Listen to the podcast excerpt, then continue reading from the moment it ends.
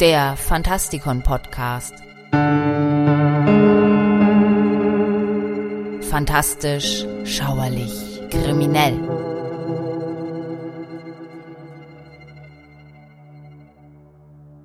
Der dunkle Turm 1. Stephen King, Schwarz. Im Original The Gunslinger. Der Mann in Schwarz floh durch die Wüste und der Revolvermann folgte ihm. So beginnt Stephen Kings Hauptwerk und das erste Buch der Dunklen Turmserie. Inspiriert von der epischen Tragweite von Tolkiens Herr der Ringe, der filmischen Gewaltigkeit von Sergio Leones Dollar-Trilogie und der Poesie von Robert Brownings Gedicht Child Roland to the Dark Tower Came. Im ersten Buch befinden wir uns in einer postapokalyptischen Landschaft mit einer Kultur, die Christentum, Artussage und westliches Ethos miteinander verbindet. Und damit begrüße ich euch zu einer weiteren Ausgabe unseres Stephen King Multiversums.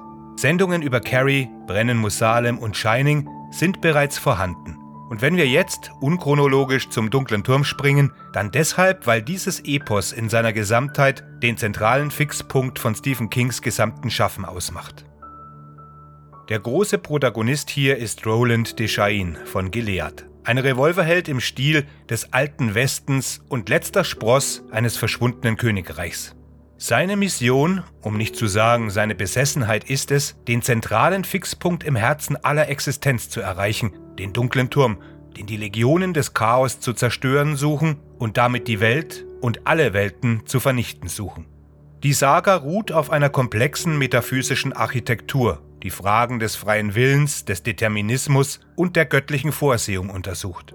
Die treibende Kraft im Universum von Kings dunklem Turm ist K, eine geheimnisvolle Macht, die Ideen der griechischen Hamartia und der kalvinistischen Prädestination vermischt.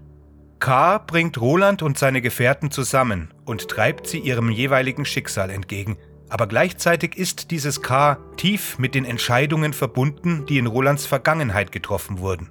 King fängt wie immer, besser als jeder andere Genreautor, das komplexe Auf und Ab von Entscheidungen und Unvermeidbarkeiten ein. Und im Grunde ist es unmöglich, auf einen einzelnen Band gesondert einzugehen, ohne zumindest die Gesamtstruktur anzusprechen.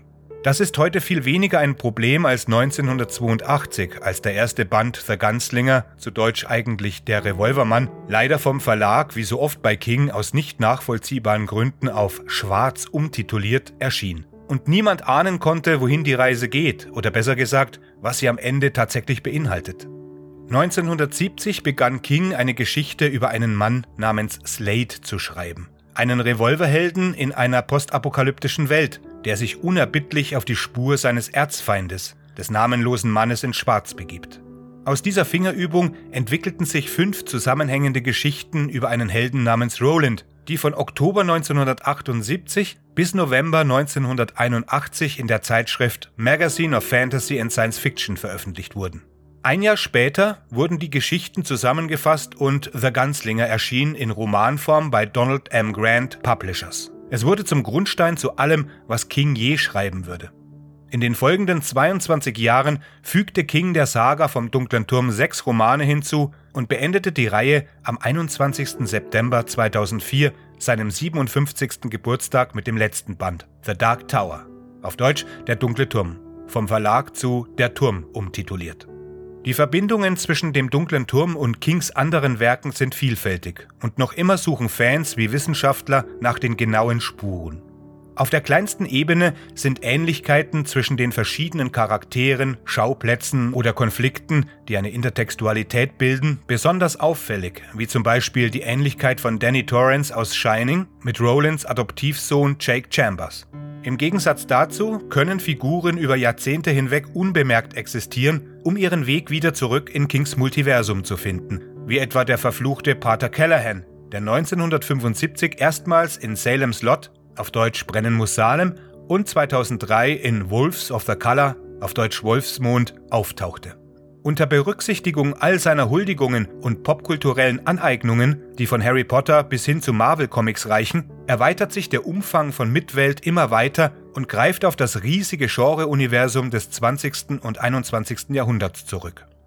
Der Aufstieg multiverser kosmologischer Modelle im 20. Jahrhundert brachte viele fiktionale oder wissenschaftliche Texte hervor, die sich durch das Potenzial mehrerer Universen bewegten. Die Romane von Stephen Kings Der dunkle Turm fügen den Konventionen der Gothic Fiction neue Möglichkeiten und Facetten der Bedeutung hinzu und beleuchten gleichzeitig die massiven erzählerischen Schwierigkeiten, die einem Multiversum innewohnen. Eine Untersuchung von Kings Neuerungen erforderte den Rückgriff auf die Literaturkritik über King und der Gothic Fiction auf wissenschaftliche Zeitschriften und Werke über das Multiversum sowie auf psychologische oder philosophische Studien über den menschlichen Geist und seine Beziehung zum Kosmos.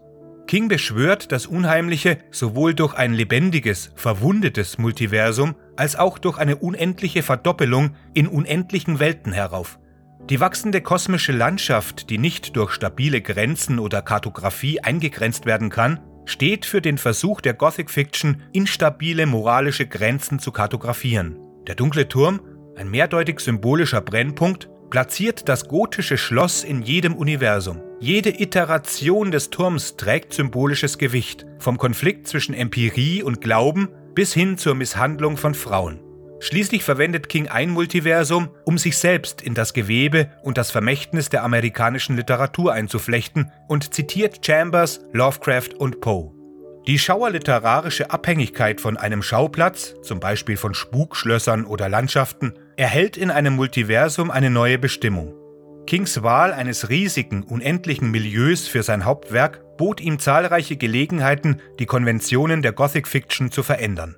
Auch wenn die Tiefen des erzählerischen Potenzials eines Multiversums vielleicht nie ganz ausgelotet werden, so zeigt Kings Erforschung dieses Milieus doch, wohin künftige Autoren reisen können. Und es zeigen die jüngsten Entwicklungen, dass dies auch geschieht.